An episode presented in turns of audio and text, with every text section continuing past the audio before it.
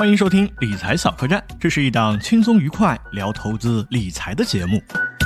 我们每周六更新，和你在这里不见不散。Hello，大家好，我是诗诗，大家好，我是小罗。理财小客栈，财小客栈给大大家我 们没有新 没有春排练快乐，龙年回本回本，你这加上赚钱，你这一点也不齐。啊，好好好，没关系，大家收到我们的祝福了。好，主要是嗯，希望诗诗和小罗回本，好吧，回本。那么今天，好你要发财，啊你要嗯发财。好，今天呢，我们给大家准备了一档特别的节目。正所谓啊，没有穿越过牛熊周期的投资人不是好的投资人，没有真正打理过巨额财产的散户，认知也不够深。他一个掌管千万资产的投资人，他一个出生于八零年代的男孩，他一个三十五岁就离开职场转战投资的哲学家。是什么让他不顾家人劝阻卖掉千万房产？是什么让他义无反顾投入股市？是什么让他穿越数次周期，在股市成为赚钱的那一小撮人？本期节目带你走进千万散户爽哥的世界。今天呢，我们请到了老朋友爽哥来聊一下。上面的话术纯属是一个开玩笑，也算是给爽哥的形象做了一个简单的刻画，那就是有一点钱（括弧）。我觉得这个钱对我来说很多啊，是不是？嗯，对我也很多，嗯，对，然后他有信仰，愿意投资，有能力、有本事，还能够在股市活下来。我们就很想知道，三十五岁的时候，夫妻两个人都不上班，家庭的主要来源收入是 A 股的投资收益。在经历这几年熊市之后，你们过得还好吗？爽哥的家庭地位还在吗？你对投资的信仰是否有所改变？究竟是什么支撑着你继续投资？这几年又有哪些新的感悟和体会呢？有哪些是你真金白银买来的？一定要和朋友说的啊！这个问题似乎有点多啊，对，我们拆解一下，一个个来。我最想知道的就是，经历这几年的熊市，你们过得还好吗？嗯，那个大家好啊，我是他们嘴里的爽哥。呃，首先那个很高兴啊，再能再次能来到与两位老师一起咱们做播客。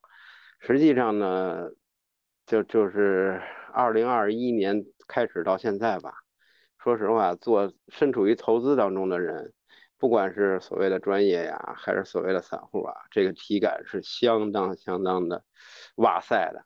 对吧？应该说是从二零二一年的春节开始，市场就是一路向下。这个这这种感受呢，说实在的，不是不是说以这个比例，说说我这个账户亏损的比例为这个衡量标准。到了到了后期，尤其是今年啊，在本该大家都认为有扭转，不论是这个这个这个口罩方面呀，还是说这个政策经济方面呢，都开始支持的情况下。市场还是这样，所以让大家已经是真的可以说是心力憔悴。完了，在这种不断下跌、不断这个有希望、不断又失望这种过程中，确实是很很很难受。至于说生活还好吗？我总觉得这个投投资这个东西跟生活还是要分开的，真的是要分开的。如果说还是分不开的那种啊，无非就是说怎么说呢，就是过度了。凡事都是说咱们往这个东西上，这个这个资资源搁的过度了，或者说这个关注性过度了，或者说就是在投资领域上这个感受让你过过度难受了。其实这些都源自于什么？就是你还是不是特别了解这个东西，这个东西到底是什么，所以它才让你能产生这种这这种不不适的感觉。所以我觉得生活还好，生活还好。很多东西你发现你发现没有？爽哥今天好官方哦，他说话，嗯，对吧？嗯没有我们上次见见面那么的 那么的平易近人。熊难道是挣的又多了吗？又挣的又多了吗？他搞得好官方，我们就想听一听你个人的感受，爽哥。就第一点，你嗯刚刚跟我们讲了，说投资和生活要分得开一些，对不要以个人的账户这种收益率来影响你个人的心态对。这种认知、感觉、这种 feel，我们 get 到了。我想问一下，就是这几年啊，你嗯这个靠投资生活的具体情况，譬如说收益率，还有这个入市的时间，你能不能系统的先给我们复盘一下？行行行，应该说我我是最早接触投资，那是那是很早了。其实实际上像你们所说的，说相对资金量大一些的是开始的时间点，应该是从二零一八年的五月份，我印象很深刻。从五月份，五月份，二零一八年的五月份开始，完了之后，我那个就是上回咱们也提到了，我们就陆续把这个房产处置了，就等于对的把个人资产这块的这个形态变更了一下，完了之后就开始陆陆续续的往 A 股，就往投资市场吧，以 A 股为主，但是我主要是以基金的形式，而且主要是以买指数的形式。这个时间节点的开始点就是二零一八年的五月份。完了之后，不断的在二零一八年的五月份之后开始的时候，就是慢慢的在买，因为之前也经历过一六年熔断，对吧？一五年大股灾，那会儿资金量小，但是呢，感受是非常痛苦的。完了之后就慢慢的买，一路买一路买，到了二零一九年的一月份，我印象很深啊，就是春节前还是一片极度悲观，就是市场是很不好。当时的就是跟现在的感受差不了太多，但是也是很痛苦。完了，等到二零呃一九年的春节是二月是一月，记记不太清楚了啊。反正春节转过来的第一天开始，市场就开始了，整个就扭转了。实际上那一波的行情应该走到了四月份吧，完了就是不断的市场上涨，以创业板为主，比较。比较明显，它当时可能涨了百分之五十左右，从一千二百点大概上涨到一千八百点左右。完，这时候我也一直在买，一直在买，而且速度还相对来说是相对加快了。完了，整个买的行为一直延续到了二零一九年年底，年底左右的时候，这时候呢是我基本上仓位已经上到了六到七成仓位了。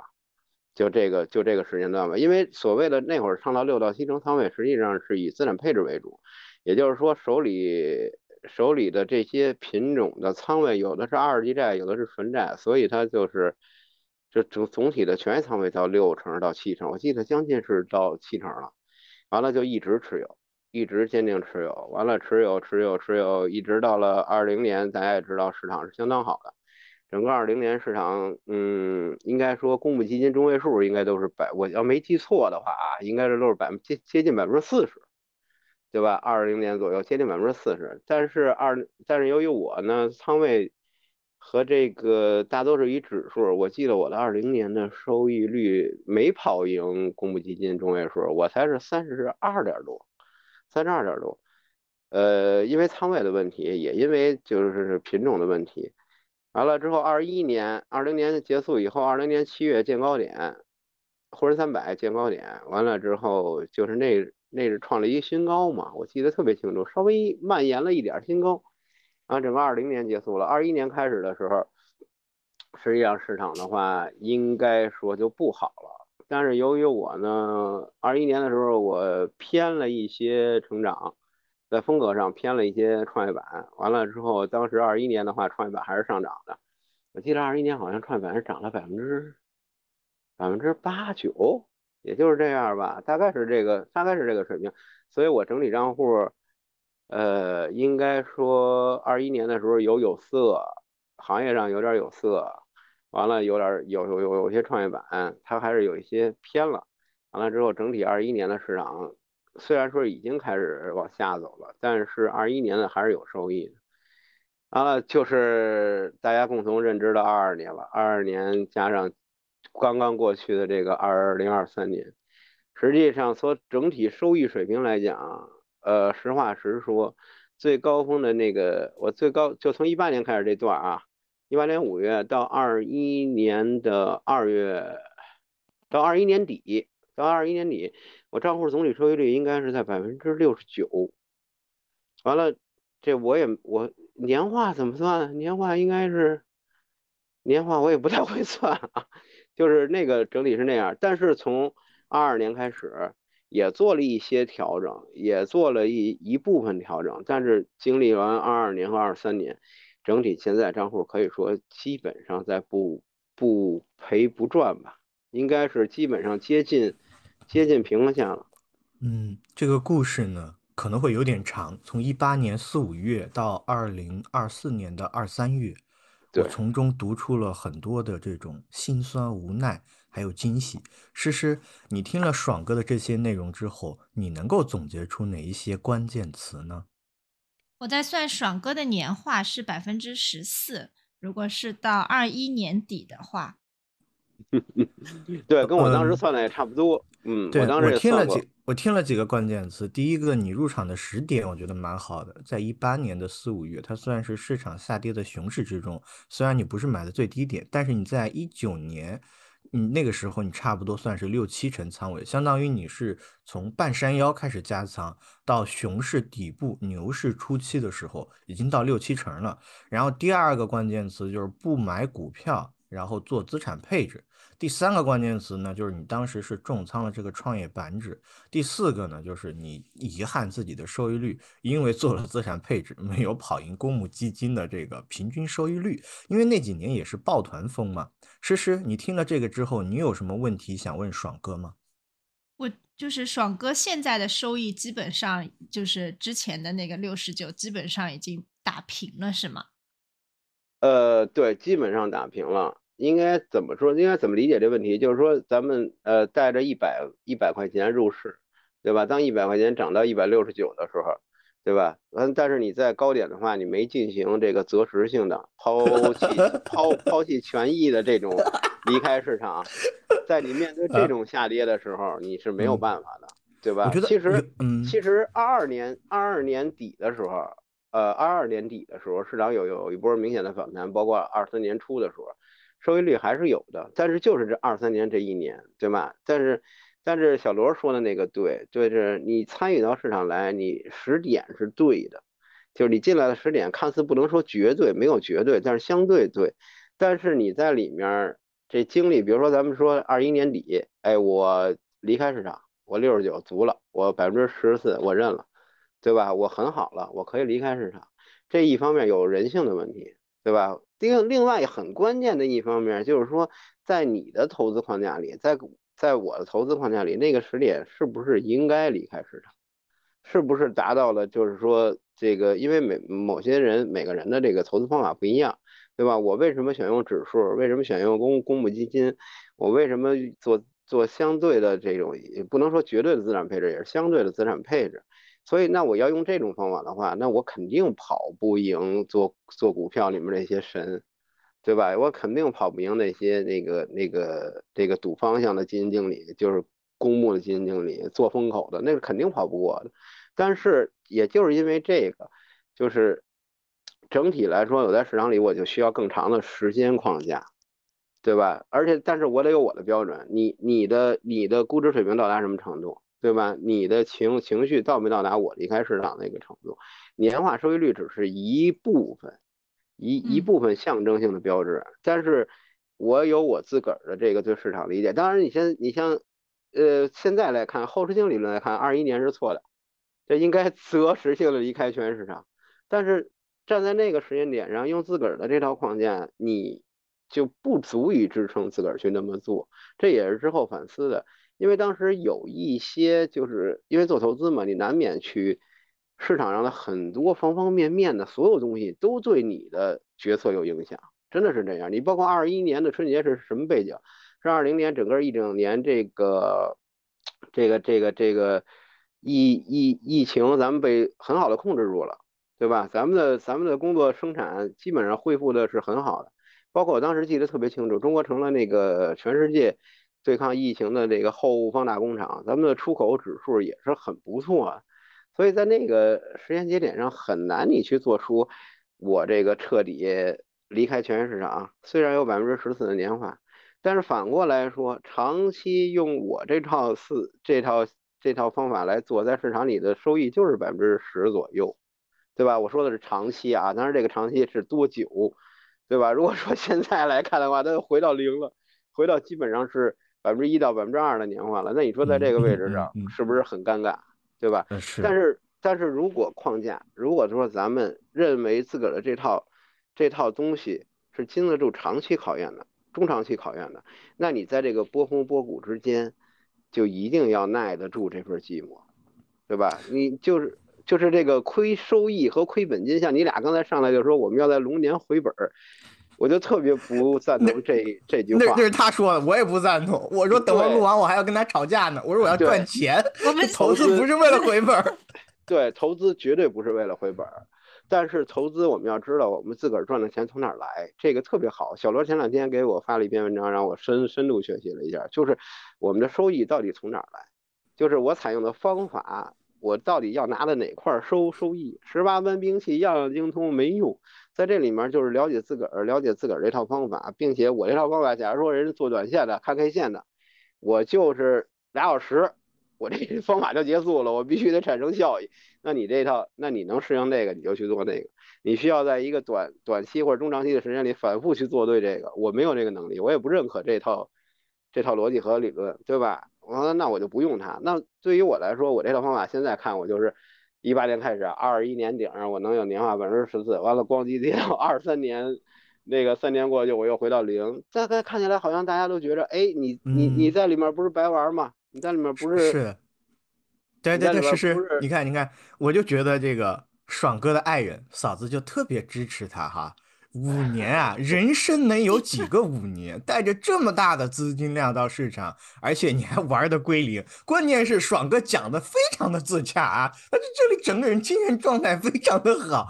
所以我们接下来要问一个问题，这个问题就是爽哥刚刚提到的，你怎么看待自己在市市场中的起起伏伏？首先，小罗是有几个问题的，第一个就是我我我抛出了一些质疑，我说人生能有几个五年？如果说这个市场就是一个起伏波动这么大的，那要不要像其他很多人一样，我们去做？一个波段，对吧？是是，要不要我们要不要去做这样的一个动作？第二个就是你刚刚讲到了，你自己认为长期的年化收益率是百分之十左右，那你是怎么看在股市上投资赚钱这件事情的？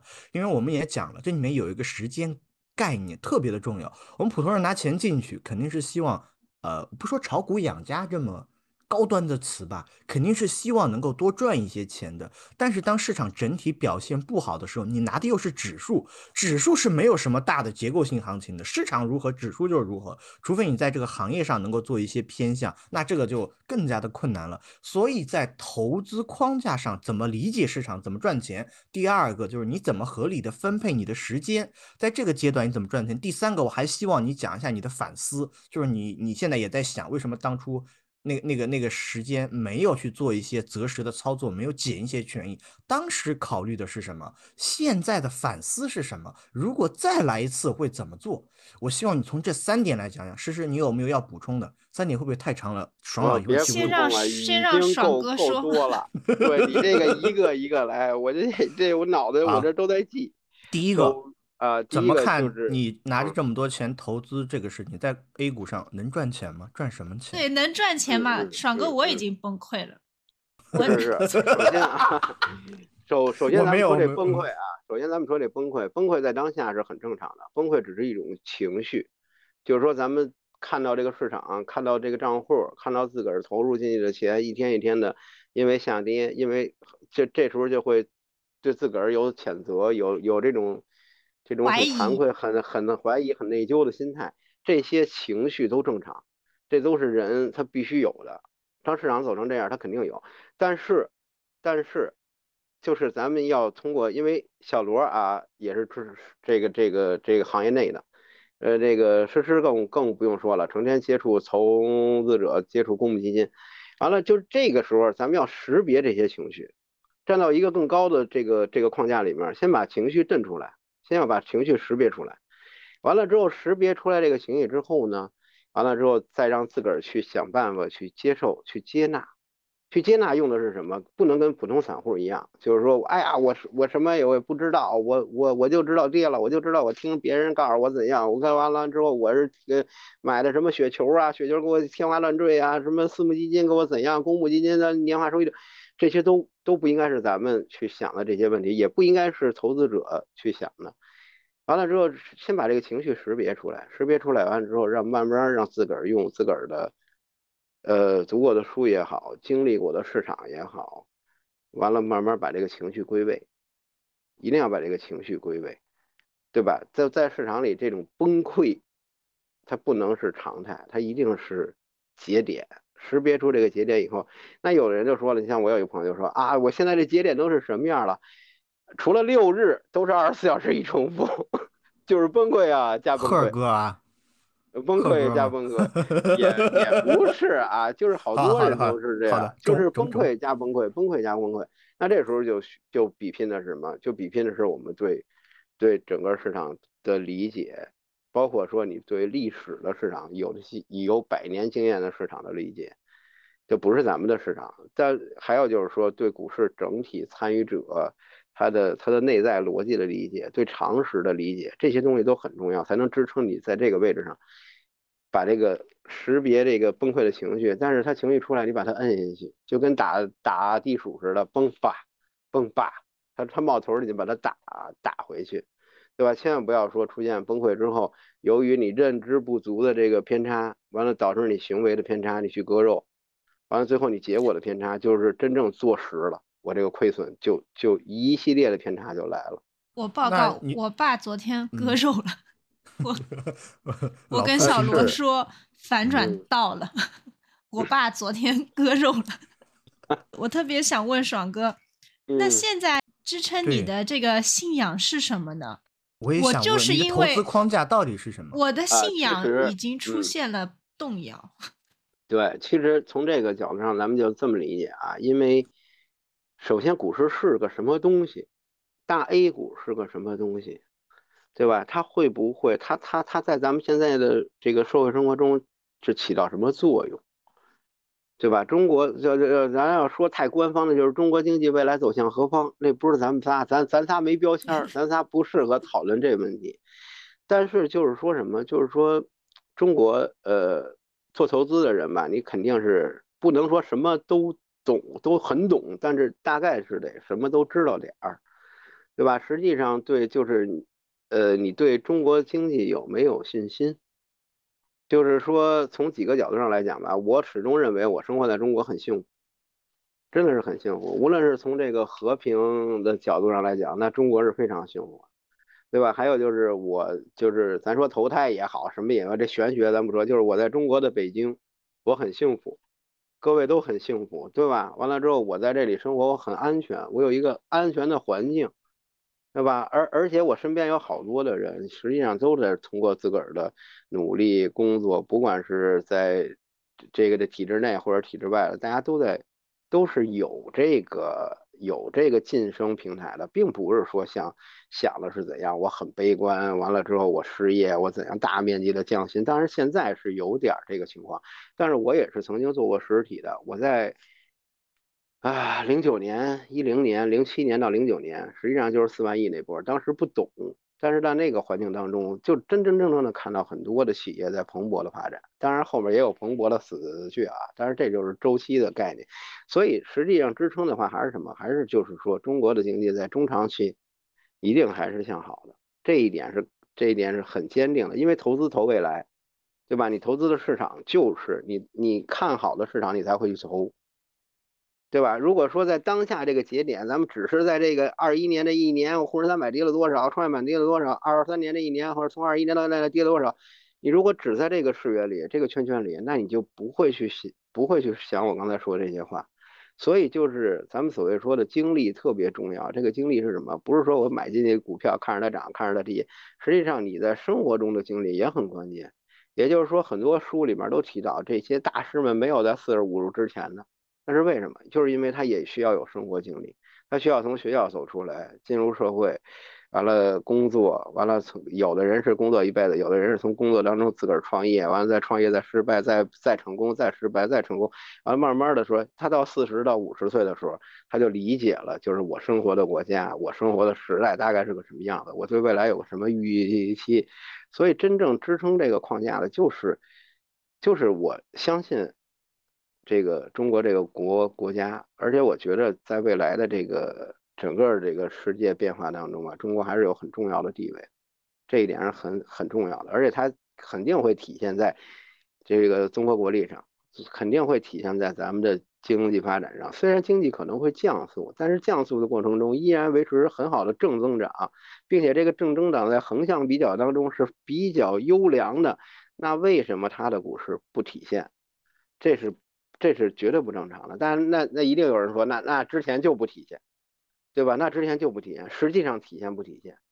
实际上还是体现了。咱们可以看这个，甭管上证还是沪深三百，就是这个低点来算，它的年化复合也是不错的。但是你说跟中国相期改革开放刚开始那那那十年二十年那你那个 G GDP 在百分之二十的增速上上下，那你是没法匹配。但是这个匹配程度还是有的，所以说你无论是占二零二一、二零一八年那个、那个、那个时间段算，或者从当下二零二三年年底这个很悲观的市场时间段算吧，完了之后你未来的到了二零二八年一八到二八，这个二三到三三，你去看，一定还有人能在市场里达到年化百分之十以上，甚至年化百分之十到十五，对吧？完了，那人家是为什么去拿到的？人家是怎么去做到的？所以想象想的差异还是这个，你像我就是反思这块，我也很重要的反思了一个点，就刚才像那小罗说的似的，那你再给你一次机会，永远是想着我回到了二一年底，对吧？那我知道是现在，那我如果不知道现在，我站在二一年底，一切都是未知数。所以所谓的这些这些往回说，该不该反思？该反思。那我那个时间点的反思就是什么？我要降仓，但我绝不离开市场。那我降仓的结果是什么？就是我能放弃未来的利润，这一点就是很关键啊。现在咱实在跌成这样了，咱这聊未来利润，大家都想你有病啊。但实际上就是这样，就是你在那个那个膨胀，大家都已经膨胀了，都已经哎呀，我这春节之后就马上就要像一五年那个二三月份嗖嗖嗖嗖嗖就干起来了啊。但是那个时间段转身你离开，或者说转身你减仓，你建仓很难的。所以就是在这一段时间里，还要去反思，还要去反思，就是回到那儿的时候，就是说当时我记得特别清楚，当时创业板的估值水平好像是接近九八十多倍，完了分位差是接近百分之六十六十多点，对吧？但你看当下创业板的分位差零，对吧？突破历史突破历史这这个极极值了，估值估值水平应该是现在。小罗现在有有二十五吗？创业板整体，呃，差不多吧，差不多吧，对吧？一八年底的时候是我记得特清楚，二十六点九，二二十七，也就是这这个位置，这现在已经全击穿了，对吧？完了，现在点位在虽然没回去啊，但是但是已经全全全击穿了，所以就是我我想说的是什么？你站在现在去说过去。言之凿凿，但是你到未来某个节点的时候，它未来一定还有这节点，对吧？未来那节点一定还有二一年那个节点，就是你在那儿犹豫一下，哎，创业板又到三千四、三千五了，咱就打个比方啊，不一定偏是说它，啊，到那时候吧唧又往下调百分之二十，当时震荡、震荡、震荡，但是人反身上去了，那你在这个位置减仓对吗？那你拿二一年的经验来说，我靠，我又让市场耍了。对吧？我二一年应该全减，但是到了未来的二五或二十六某个节点，你在这儿减了，它又是错的。但是错了就错了，这是你的框架，对吧？你二一年没做，接受现在的惩罚，对吧？你二你二六年做了，接受没挣着的惩罚，对吧？但是你这个框架在长期二十年拿出来的话，它是有用的。比如二一年你做了，你就保住利润。对吧？二二这二二六年虽然少挣了，你卖出了，你也保住了那一部分的钱，对吧？所以就是说什么，你进来的时间点特别关键。你在一八年进来了，现在敢于进来的人有吗？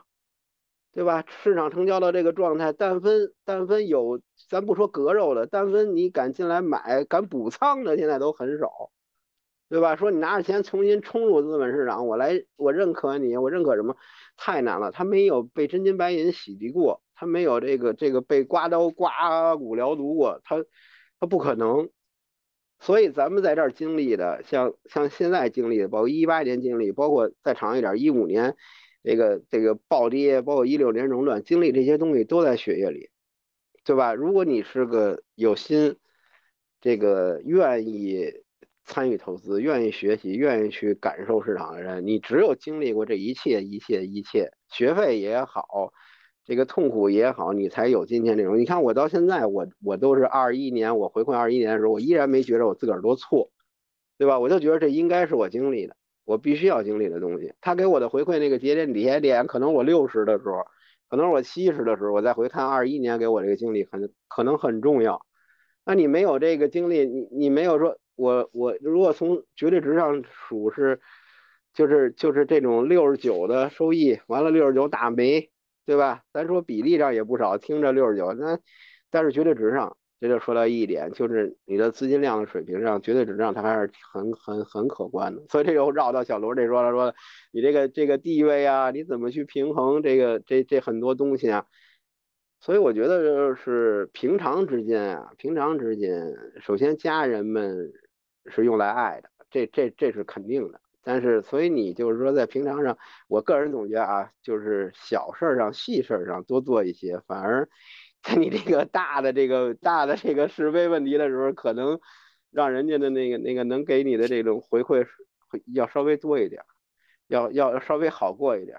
还有一点就是，呃，还是价值观统一，这个是很关键的。价值观统一完了，这个价值观统一怎么建立起来？绝不是说偶尔某一天我给你灌输一个观点，你就要接受，这必须要潜移默化，要在平常。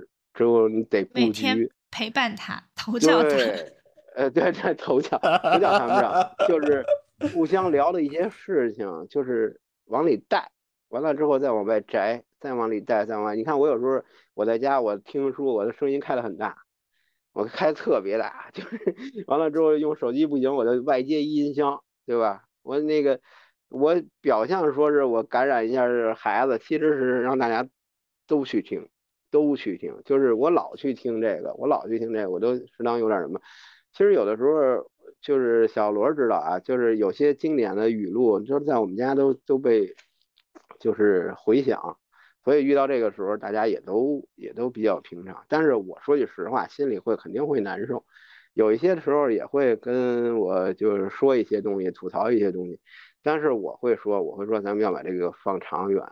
对吧？这个长期主义特别特别难。我说长期主义里有有这个给予你的，就有你失去的。只不过到最后给予和失去相对平衡一下。我说这你你看这个时间节点上，这个从财富值上可能是接近于零了，但从经验值和经历值上，它绝对是很大的一个收收获，对吧？所以说有时候说复利复利复利是什么？你复利的不光是钱。复利的这个钱的节点一定是在最后，那你复利的这些东西有就有这些经历，就有这些这些你感受，你在市场里的这些感受，这一定是我我曾经的我我就跟他们说，我说你们不要老看这个，我说你要看什么？看这不是数学题，这个你学会一公式，完了这儿考试四十分钟，用这公式套题，啪啪啪一交卷齐了，不是这么回事儿。你学这个东西，你也能学会。这书里呱呱呱，好多大师用他们的真金白银换来了一些经验。但是你要用的时候，你得在五年、十年、十五年，你得在不同的市场里面把它用上，你才能知道对不对。它绝不是四十分钟的，所以没有一个耐心，没有一个能能容错。这个容错，容市场的错，容自个儿的错。你一定是在这种错与错之间去交锋，而在这种错与错之间，你去磨练自个儿。其实你做的越大，反而这种错越小。什么意思？就是说，如果你做的是个股，你做的是这个这个 K 线，你做的是技术，这种错更多，那简直是会把你弄崩溃的。但是如果你做的是大行业，对吧？大行业，什么金融啊，做周期啊，做成长这些大行业，你可能两三年你会做一次错一次。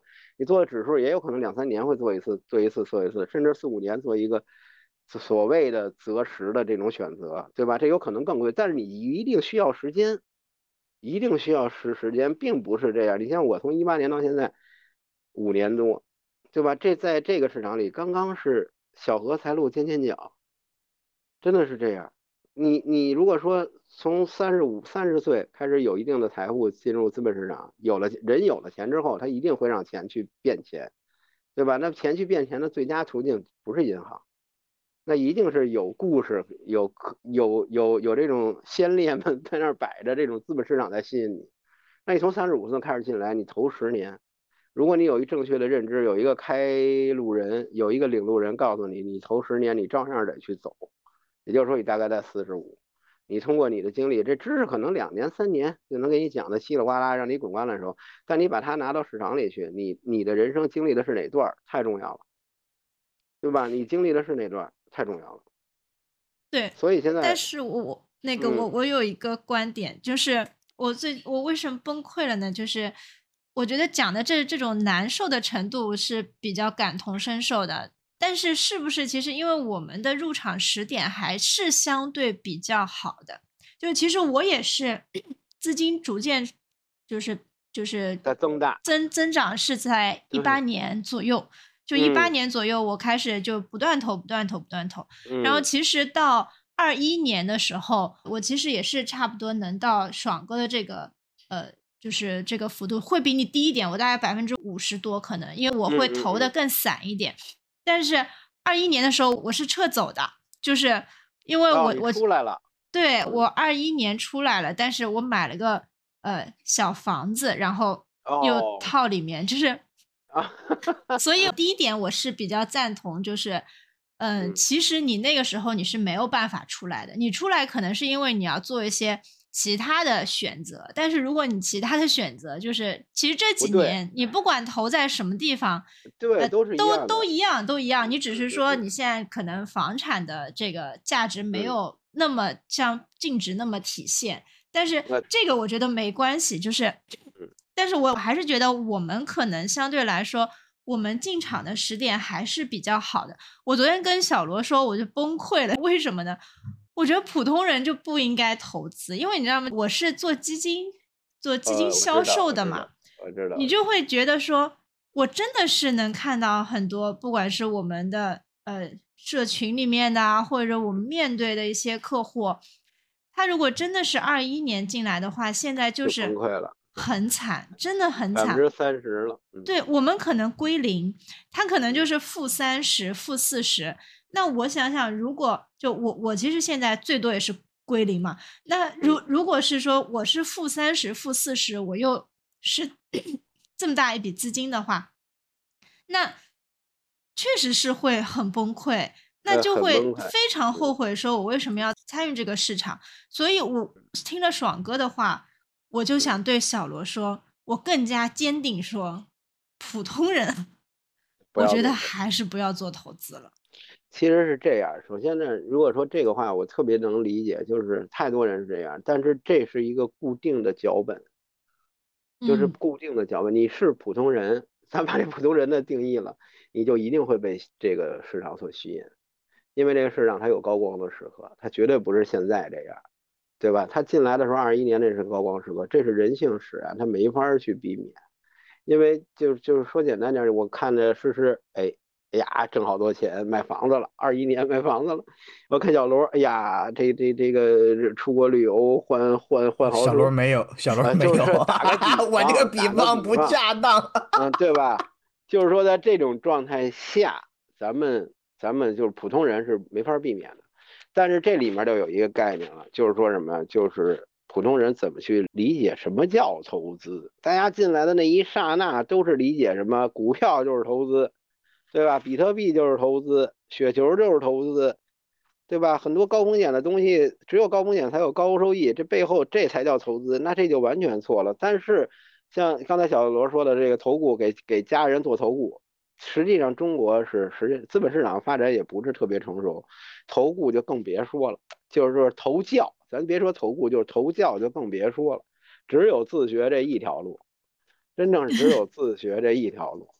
其他人叫你的时候，你实是是做基金行业内的，对吧？其他人真正叫你的时候，就是市场现在这样，叫你就是这个叫是分两个叫，一个是叫你来，一个是告诉你为什么来，为什么现在来。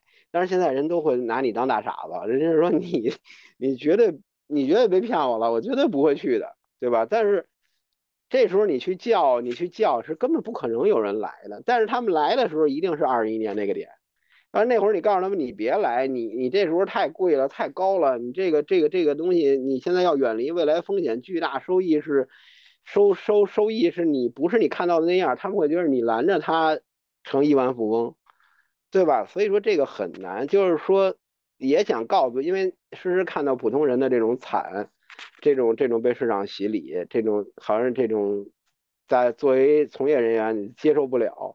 但是实际上，从业人员里面太多都是这样。后来就是有这个这怜悯心，都会被这个不断的洗涤几波之后，就变成没用。这个我再怎么跟你们说，你们只是去听风唤雨而来，完了之后满身伤痕而走，这是就是你们的宿命。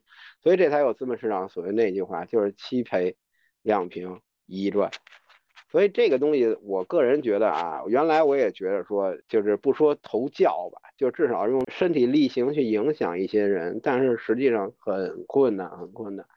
就跟怎么说呢？跟这个成长的不同的人成长的这个背景不一样，不同人的这种能力的偏差上也不一样。所以，作为投资来说，它最难的就是你得有一时间框架，对吧？所以说现在你跟那些二一年进来人说，你有一时间框架。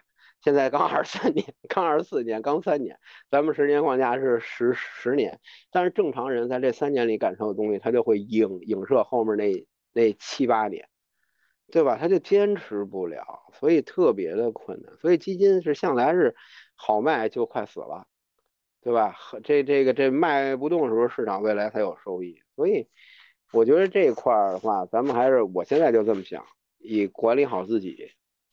以自个儿去成长，完了自个儿去慢慢的、慢慢的去这样。真的，你说现在你想通过这个去改变一些人、改变一些经历、改变让未来大家都能明白这个事儿，真的太难了，不是不是那么简单的。我在这里，我特别想说一句话，就是我前前两天跟朋友聊，就是他说。人才不是培养出来的，人才是历来都是筛选出来的。我觉得我听了爽哥的话，我觉得真正可以靠投资，我也不说赚钱嘛。我现在对赚钱这两个字特别的怵，就我有的时候，我是就是为什么崩溃呢？你会觉得自己是不是一个骗子？就是有的时候你不用这么想，是不用这么想。首先要就是我。呃，你见到任何一个顾客的时候，你要告诉他们什么叫投资？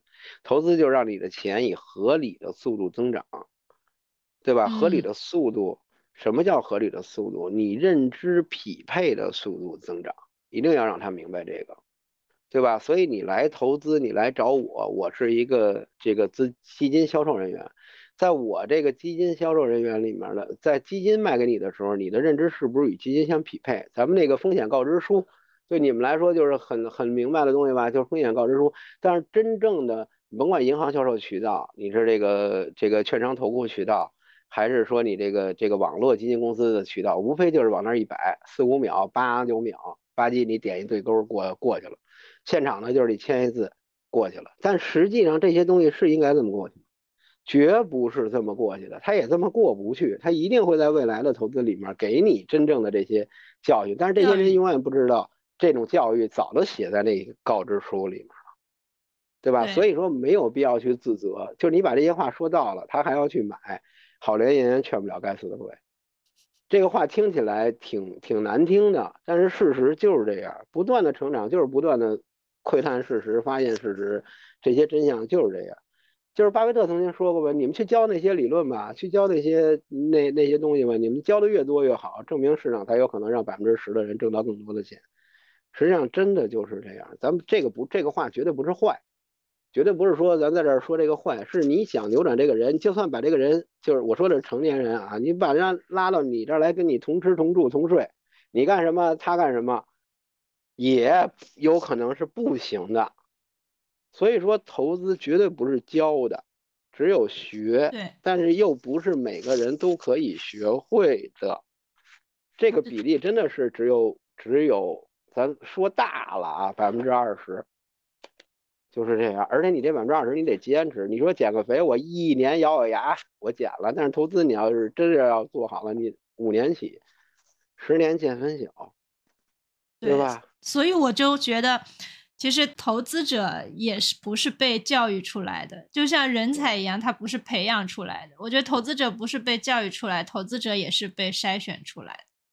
对，其实这个筛选太残酷而已。对，而且咱们在这行业内，像你的职业就是这个，你会看到这些这些事实。这个歇斯底里之后会很痛苦，甚至有的人加杠杆，对吧？一夜之间就清零崩溃。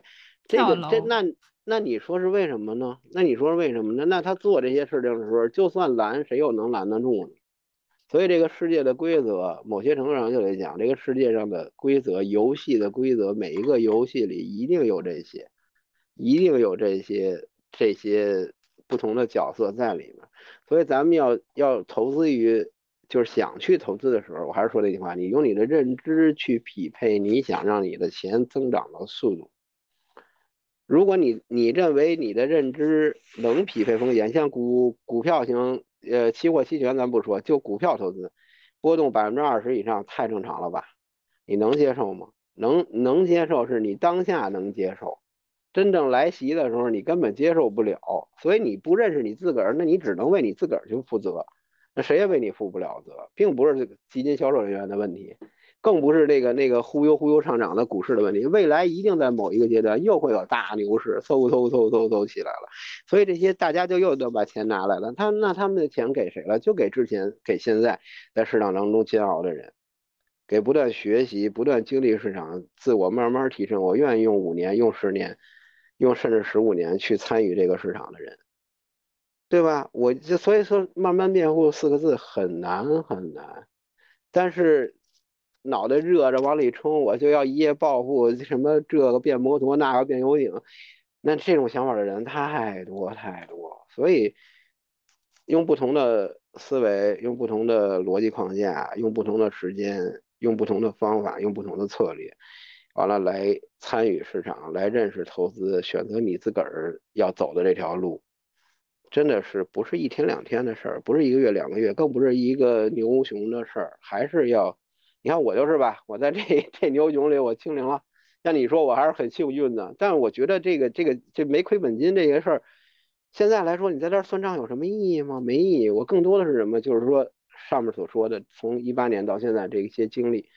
给我这些东西，我我我我小白那会儿也白着呢，完了痛苦着呢，撕本儿，完了砸屏幕，完了 怎么着，对吧？其实我最早是我父亲就就是北京的王王府井什么抽签的时候，他就开始买股票，完那会儿没有手机，没有 PP 机，我上我上小学的时候，我骑着自行车放假给他跑交易所递那交割单，我印象特别的深，我真的有这些印象。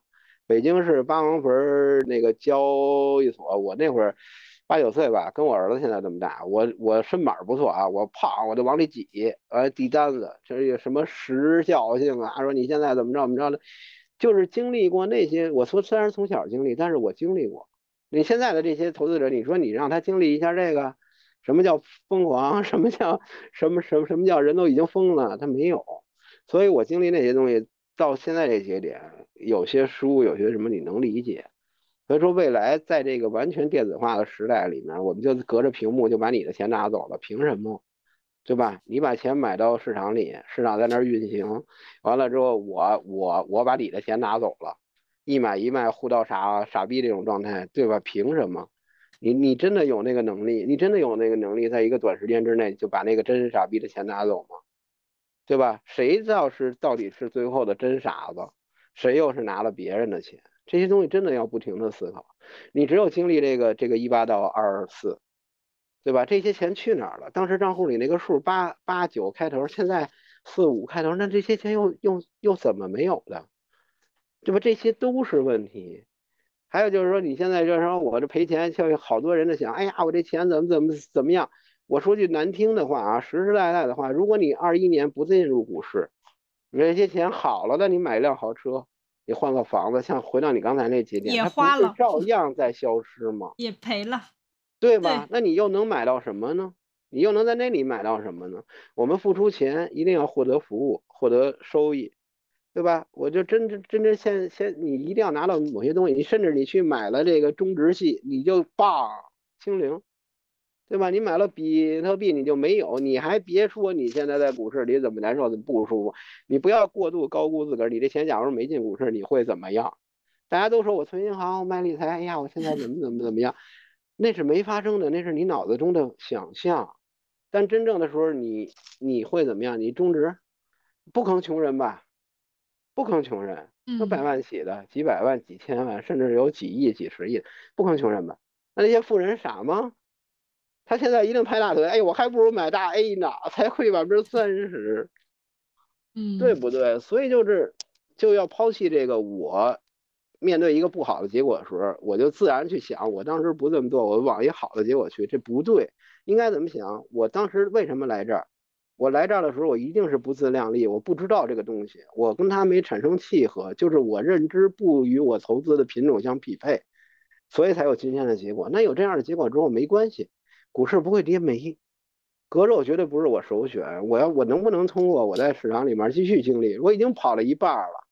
对吧？那我现在我马拉松我跑半程，我跑半程我趴下了，我实际上现在我咬咬牙，我坚持我跑完，对吧？我不要成绩，但是我最起码知道马拉松是什么样。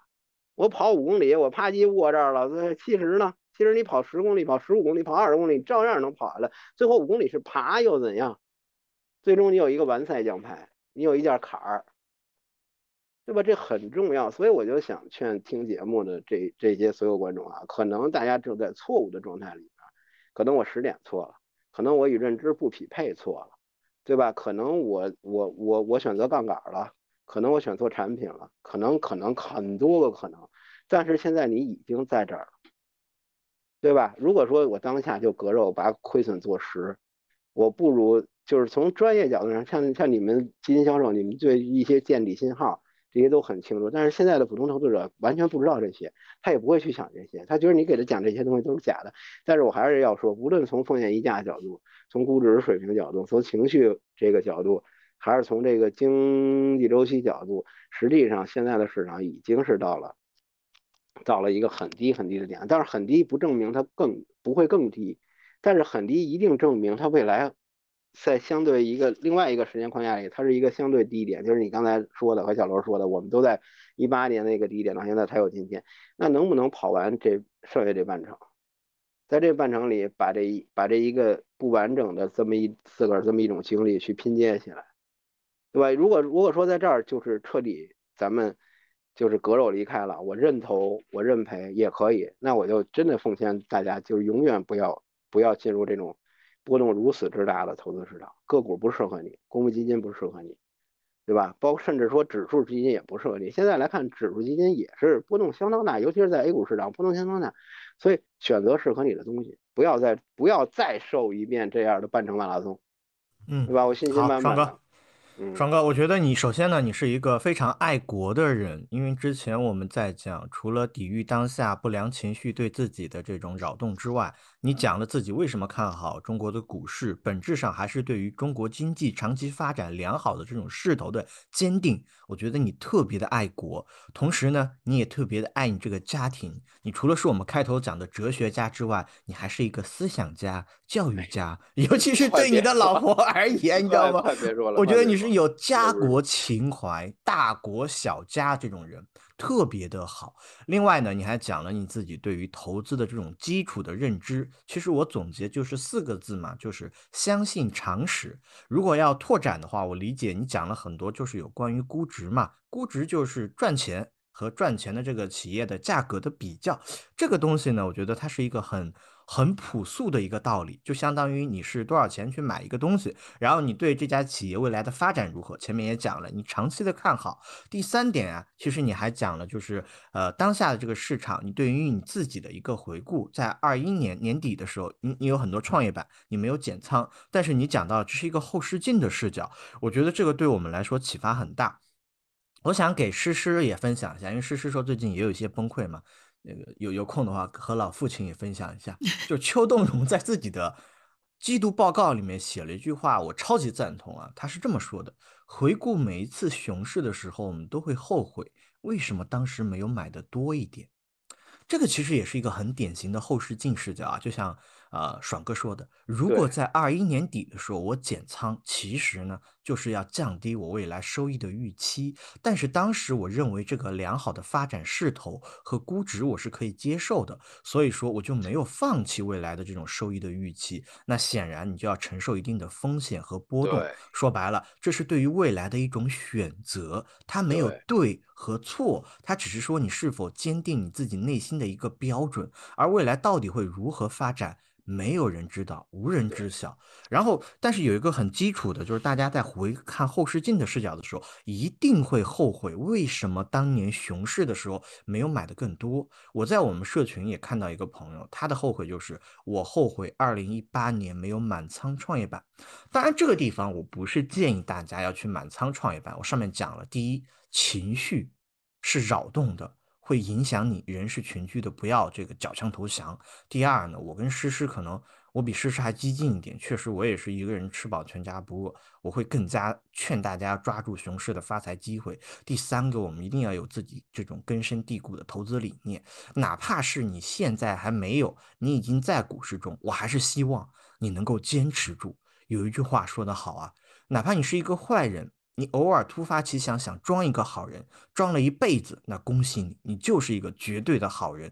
只要坚持下去，终会守得云开见月明，终会有一个好的结果。虽然我们没有办法对未来进行一个准确的预判，但是呢，有一些详细的标准也是很重要的。接下来我还会问一个问题，这个问题也是我们最后一个问题。就是爽哥讲了很多，我觉得有似乎是形而上的东西吧，就是理念上的一些普及，包括你的认知的一些心态。但是发自内心的讲啊，爽哥你很幸运，你有一个很好的家庭，有很支持你的爱人，然后你也有一定的经济基础，所以可以让你在这个如此波澜壮阔的啊大起大伏的熊市里面，保依旧是面不改色心不跳。但是呢。我们有很多的听友啊，包括像我，我们就没有这样一个很好的基础。我们其实还是希望能够进入一个稍微稳定的市场，或者说希望自己的投资方法更加适应这个市场，从而让自己的生活节奏更加的平缓。所以我接下来想说的是，爽哥，你头很铁啊，你就从来没有 反思过你的投资方法是不是有问题吗？就这么些年下来，年化收益率只有一到两个点，都不如买国债。虽然说是一个这个后视镜，首先我没有。贬义啊，双哥，我们关系很好嘛，我肯定没有贬义啊，我就是一句调侃的话，就是你从来没有反思过你的投资方法嘛。然后第二个，你跟我们讲一下当下市场你的配置是一个什么方向？如果如果如果方便的话。你可以讲，你要觉得不方便，你可以略过，因为我想通过这个配置的方向和比例来体现出你的这种投资框架的比价。因为你之前讲的形而上稍微的多了一些，就是估值比价，我们都很清楚。但是如果你结合市场讲自己的方向，我们对你的这种配置的理念啊，会理解的更加透彻。第最后呢，就是就是就第一个问题，其实这个问题就两个方面嘛，还是想请你就是讲讲你有没有反思过，你是不是太头铁了？你头是不是太？铁了哈，呃，就是呃呃，我明白，我明白。小刘说这就是是不是太死多头了，对吧？就是这个对市场的这个走出很多东西的时候反应过于慢了。实际上这点我还得说是就是在你的框架里是什么样，对吧？如果说是指数层面，我始终坚信那句话啊，就是在中国这个市场或者说在其他市场，指数永远都是向上的。这个背景是什么？就是钱一定会越来越多，它一定会体现在资产价格上，这是跑不了的。至于我对我自个儿的反思，我对我的自个儿的反思就四个字儿，就四个字儿：仓位控制，就是仓位控制。这个仓位控制背后再一层的反思，就是过于自信。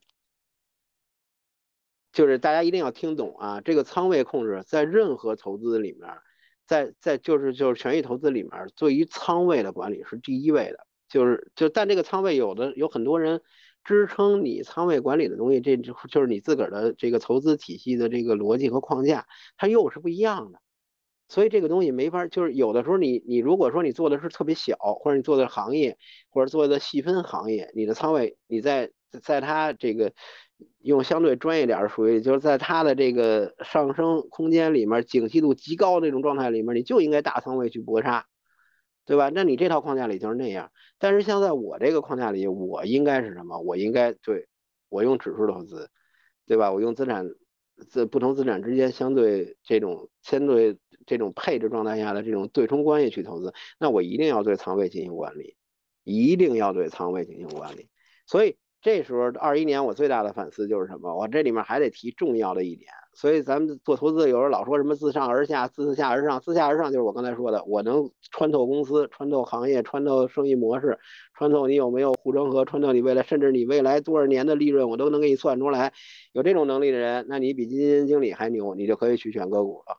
但是你要承担你想选个股的波动和承担你可能面临的损失。那要是说这点你在二一年的时候，你认为你有这几点，你选宁德，那 OK，对吧？现在是什么结果？但是有就是还要还要说回来，就是你自个儿匹配了以后，做资产配置的时候，你也要有这种仓位控制。但在这个仓位控制之后，自上而下，相对于资产配置来讲的话，一一定要看稍微要看宏观，对吧？这三年有点特点，咱这咱还是说简单说一句，就是一八年的熊市和这个二三年的熊市。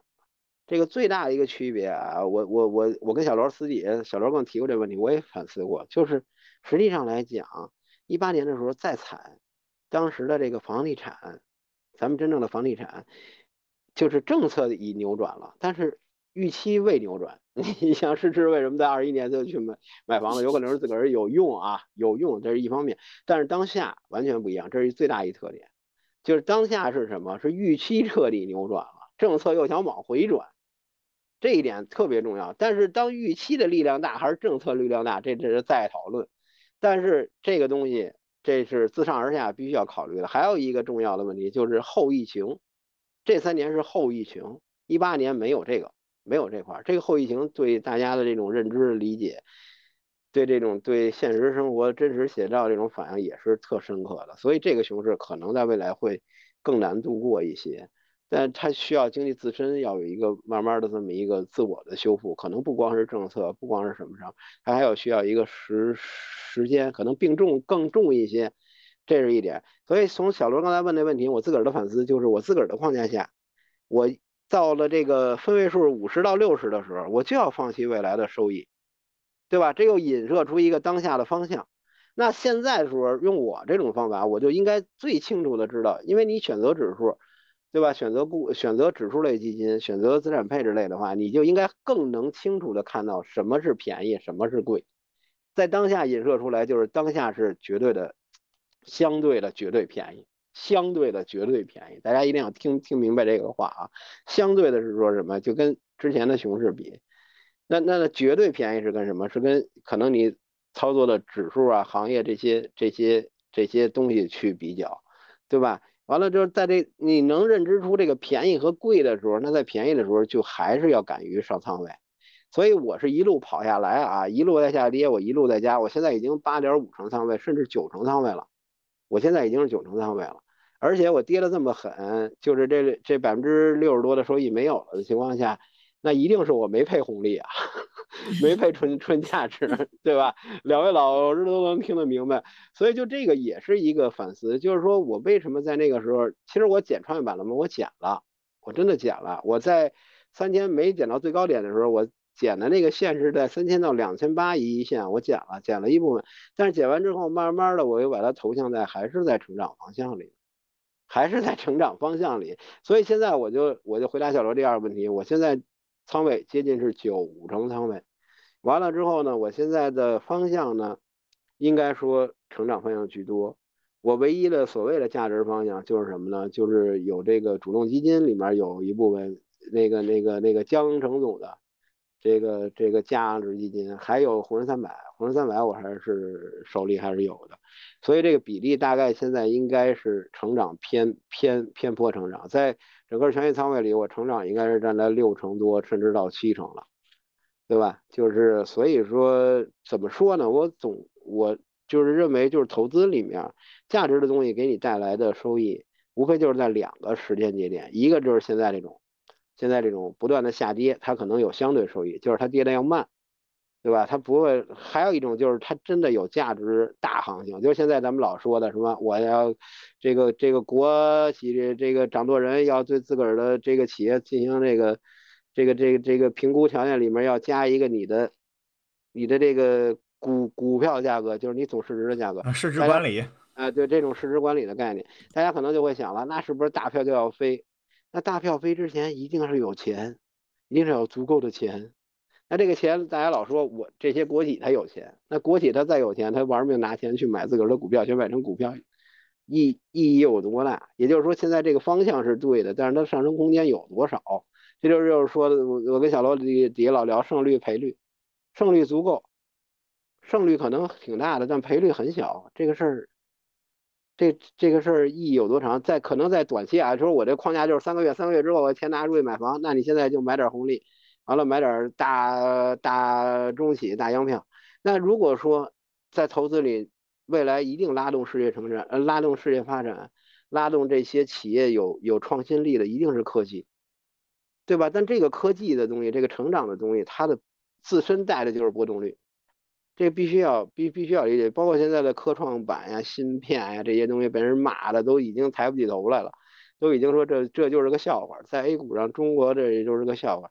所以，如果我在我的框架里时间足够长的话，我宁愿相信笑话，相信大家不愿意相信的东西，对吧？中国的企业的这个转型，低端消费已经走了，低端制制造业已经都该去越南去越南，该该该该该去东南亚去东南亚了。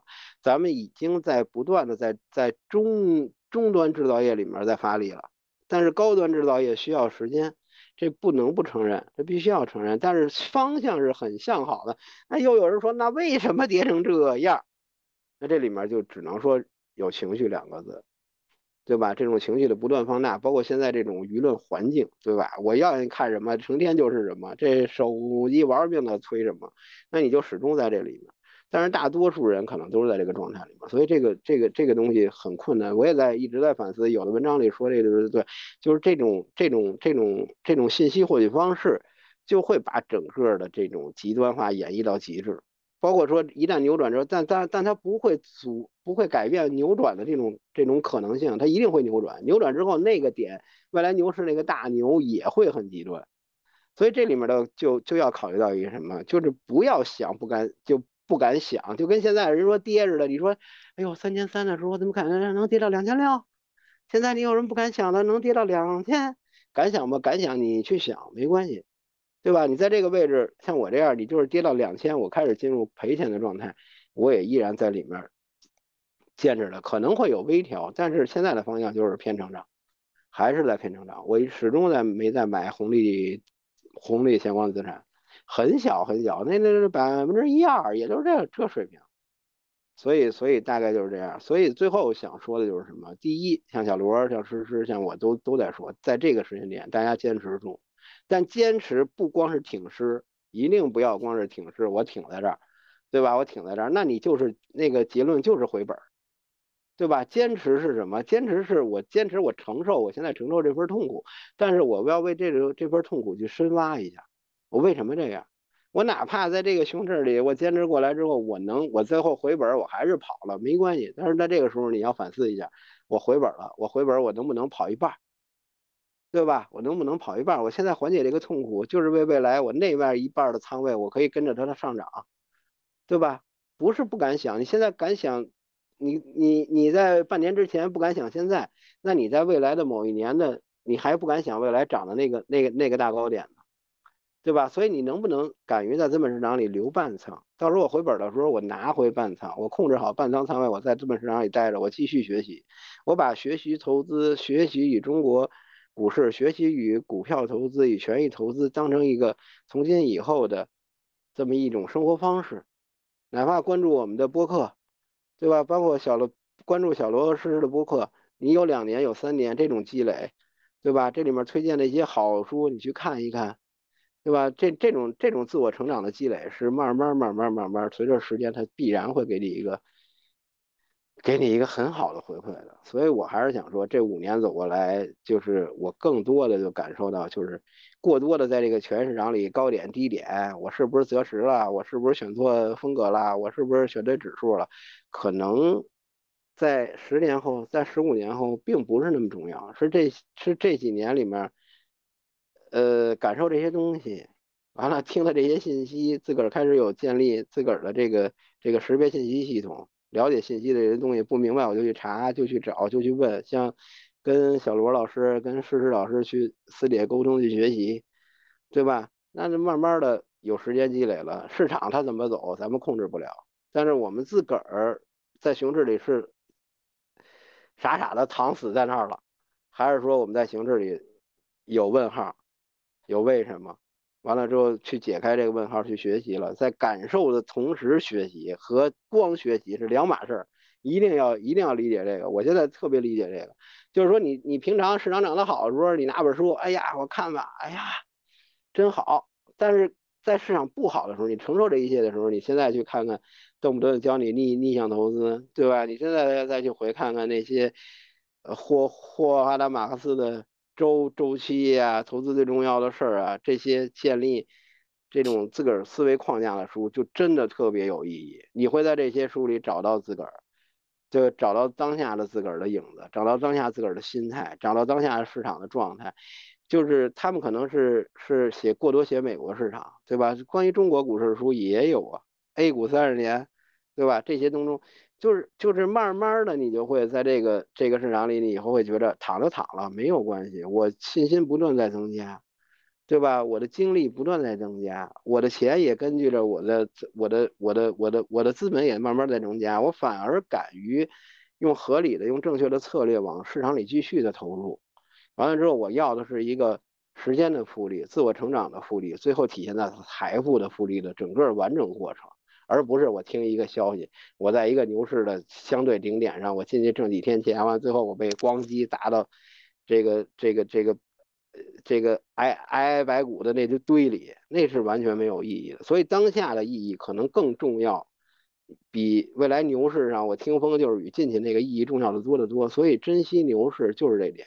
所以绝对值回来了。我我我我现在自个儿反思，小罗说这反思，我反思就是仓位。完了还要反思一点，我这现在我必须要提一点，这点就是就是留在最后说的，就是一定要对美联储重视，这是绝对不能放弃的。做投资的人你可以什么都不知道，在当下啊，至少说在我觉得在二三十年之内啊，这个这个这个美国货币政策，也就是美国美美元加息降息必须要重视。这管理仓位的第一条就是这个，如果说在美元加息周期，加息很快周期。市场的仓位绝对不能过三成到四成。如果说在美元下降周期，对吧？它因为美元这个东西，它不是这个美国加息降息，这不是开玩笑。它一旦开始，它会有一个牵引性，它会有一个延延延延续。一旦下降也是一样，它会有一个延续性。像那个操纵波恩理论里专门。对这个美元的加息减息这个周期做过做做过讲解，所以说我就这一点啊，以后美元再加息，开启加息周期，我的仓位绝对在三成，做不到做不到，绝对是小狗，真的，这是给我最大的一点那什么，你不用去想什么说说当时有什么信息，我们在蓬勃，我们在怎样。我希望所有的这个这个这个这个这个听众们啊，美元加息 一定要降权益仓位，就是这一点。今天了，今天跟爽哥交流，对对对，今天跟爽哥交流确实学到很多东西。如果说要让我来总结的话，我觉得其实还是还是我之前讲的那句话，就是大家呃总是会过度高估眼前的困难。也会过度高估眼前的乐观，但是当你每一次回首往事的时候，你都会后悔在底部的时候为什么没有坚持。这件事情其实不仅仅是适用于投资，例如说学业，为什么当年，比如说读高中的时候，高三的时候我要去谈那个恋爱，现在人也没有，是吧？学习也没混到，学历也没有，那。类似的这种悔恨有很多，还有当时为什么办了健身卡啊，没有再去过。前两次这种新鲜感过去之后，也没有坚持健身，就是因为这样。人和人之间的差距，我一直觉得不是很大，除非是一些先天上的差距。但是在后天，我们每个人去做一些什么样的事情，比如说去，尤其是做那些很慢见效、这个很慢的事情，然后也很困难的事情，像读书、健身。学习这些都算是，一定要在这种底部的时刻要坚持，即便是你是一个坏人，你假装自己是一个好人，坚持这这一辈子都是个好人，那这一辈子过去，你就是一个好人。投资这个东西呢，到最后呢，一定会给你相应的回报。我们在这个地方可能说的有很多人会感觉不太相信啊，包括其实像爽哥的有部分观点我还是迟疑的。当然这一次呢，我们因为时间的关系，我们就不展开讨论了。但是我觉得爽哥有一点给我的感触还是非常非常好的，就是。市场反映价格，这个是机制，在十年、五年，它可能不反映，而且里面有很多问题，上市公司治理的问题，是吧？你买了上市公司的企业，你希望他给你创造利润，结果那个人的目的就是把公司做上市，然后卖给你套现跑掉了。啊，这种事情一定是存在的，而且我相信不仅仅是在 A 股上存在，在其他的股票市场也会存在。但是在尤其在底部的时候，消息会满天飞，就各种各样的真假消息。我昨天还在跟一个朋友讨论，就是有一个大 V 微博上的，他发了一个图说。你们知不知道？我阅读了公募基金年报之后，发现公募基金拿自己的这个股票去做转融通，然后赚这个这个差价，然后还不归入净值。妈的，这里面好几个虚假信息。年报首先没发，发的是四季报，那只有前十大重仓，没有全部的信息。第二个，这个东西是属于基民共有的这种这种资产，怎么可能呢？基金打新啊，这种钱都是归基民共同持有的，就是这么一个显而易见的假消息，居然还在一个销售群里面传来传去，我真是服了。不仅仅是这个。这个这个投资者教育任重而道远，就是销售的这个专业素质提升也是任重而道远的。这个，这是我今天的一个总结。我希望大家底部坚持住啊！（括弧）以下一句话的建议仅适用于小罗。仅适用小了，就是抓住熊市给的发财机会，抓住熊市给的发财机会。哎呀，你这煽动了 啊！你这煽动了。好，最最后我那我来我我来讲一下我们我的总结。我希望大家在早上听到爽哥这一期醍醐灌顶的播客。如果你希望能够继续投资的话，能够在咱们春节开始看看投资的书，我觉得从这一点点小事做起。那其实今天听了爽哥呃很很多的话，我觉得呃我我有一个观点就是，就现在越来越会觉得说，呃人是不能教育人的，只有事可以教育人。所以今天我们三个坐在一起说，我们聊，哎，我们后悔什么？我们学习到什么？都是因为我们经历了这些事儿。所以现在如果已经有一些亏损的，呃，这个听众也好，朋友们也好，或者说你觉得特别崩溃的朋友们，就是你是在这个事儿当中，就我觉得爽哥那句话说的特别好，就这个马拉松起码我跑完了，我觉得这个跑完。也很重要，就我学到这个事儿，我身处在这个事事情当中，这件事情很重要。但是最近呢，我确实和小罗的观点是会有一点相左，因为我一直讲的是回本，我他一直讲的是发财。因为我觉得这个，呃，我会发现说，就是我是做基金销售的嘛，我们都会说风险等级啊，你的风险承受能力啊，但是那个东西真的是非常主观。我觉得真正厉害的销售应该是说，你能够把你的这个客户的情况。还是要了解的非常详细。就像我那天在跟我一个呃，就是搞保险的朋友吃饭，就他会跟我推这个就是百分之三的这个保险。那我我觉得他有一句话其实是打动我的，因为我因为我其实我不会去买这个百分之三的保险，但是他说你知道吗？像你这样的呃情况其实是非常少的，就是像你这样就是。啊，比如说你有一些存款啊，或者说你有地方住，然后你有收入啊，你又没有家庭的牵绊，像你这样的人就应该去投资。他说我认可，就是你我认可你不买这个百分之三的保险，但是你要知道，绝大多数人他是要给家人做最后一道防线的，所以我就我我被他这个话打动了。所以大家在投资上一定要量力而行，就是。我始终认为，你要给自己的家人、给自己留最后的一道底线，就是我的投资是不能影响生活的。其次，那我同意小罗的观点，对吧？就是说，咱们投资是来赚钱的，我不来赚钱，我我真的来学习嘛？我可以学其他更有兴趣的事情。所以，我希望在龙年的第一天。就是能能够跟大家一起了解，说咱们要首先守住底线，坚持回本，然后发财。嗯，谢谢两位老师，谢谢谢谢。那个我得感谢一下。感谢一下罗老师，感谢一下石这又不是什么颁奖，咱们 之间没有必要搞这些吹吹打打啦。那个那个就是就是呃，罗老师这个祝罗老师这个赚钱赚 赚赚钱这个一定要实现，那个实施实施这个回本回本是必然会实现，是必然会实现的。所以所以我还是这句话，也跟大家说一句，就是一切都将过去，好的不好的。对吧？他们还是会接踵而来，在未来的生活里依然会接踵而来，但是他们也会一个一个都过去。所以，千万不要被当下所困住，不要被当下所困住。你看罗老师就很好，赚钱赚赚钱是是回本回本。我是什么呢？在我自个儿的框架里继续去坚持坚持。啊，可能五年之后再做播客，我们又会看到新的不一样的东西。